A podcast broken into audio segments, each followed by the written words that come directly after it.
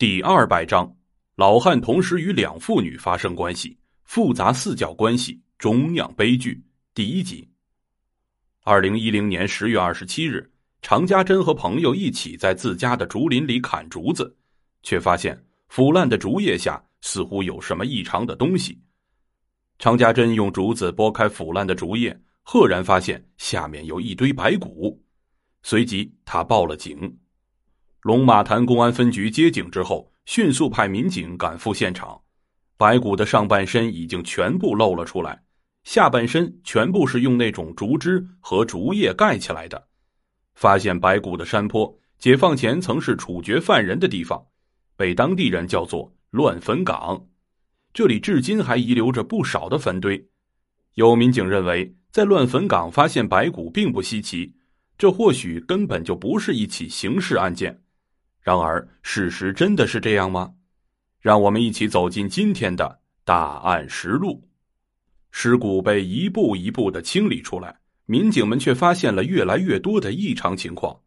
他们感觉白骨出现在这里，也许没有那么简单。白骨上面覆盖的竹叶很是可疑，竹叶是连枝带叶覆盖在尸体上面的，并不是竹叶自然飘落形成的覆盖。勘查人员推测。很有可能是凶手为了藏匿尸体，故意砍伐竹子进行覆盖，由此便产生了另一个问题：是谁要刻意隐藏这具白骨呢？这具白骨身上又有什么样的秘密呢？经过法医鉴定，确定死者是一名女性，身高在一米五三左右，四十五岁。白骨身上的衣服完好，没有腐烂，衣服的款式、布料都是现代产品。如果真的是坟山上被水冲出的尸骨，那么应该穿的解放前的衣物。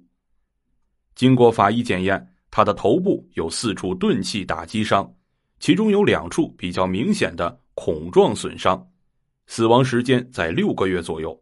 作案工具应该是一个类圆形的锤类工具。办案人员初步判断，竹林里的白骨是一起杀人埋尸的刑事案件。尸骨穿着上的一个细节很是反常，上身穿一件女士 T 恤，下身赤裸，脚上穿着袜子。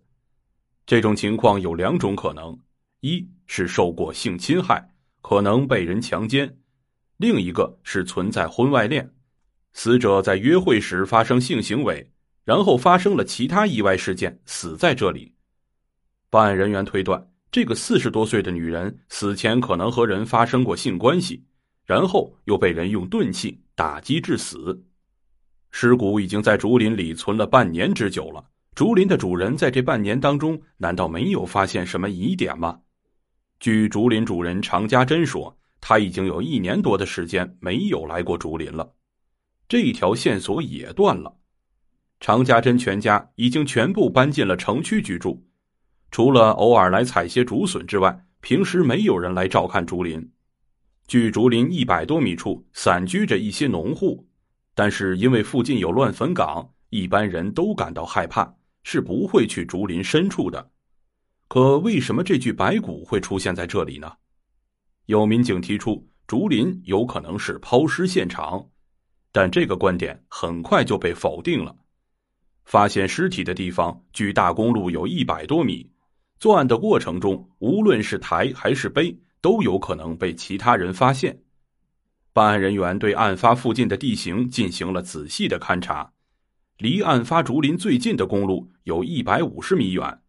如果凶案发生在其他地方，再把尸体运到这里掩埋，交通工具就只能停在公路边上，然后再经过一百五十米非常湿滑难行的山路，才能够到达案发现场。常人即使不带任何东西，要通过这条路也非常的艰难。凶手怎么会抬着尸体走这么远的路呢？如果要抛尸，应该有充分的准备，并且埋得更深。但现场明显是在很匆忙的情况下布置的。经过一系列的分析，这片竹林被初步认定为是案发第一现场。如果这个判断是正确的。那么，嫌疑人在作案的时候很可能会留下痕迹。那么，在案发现场，警方有没有找到一些有价值的痕迹呢？咱们下章再说。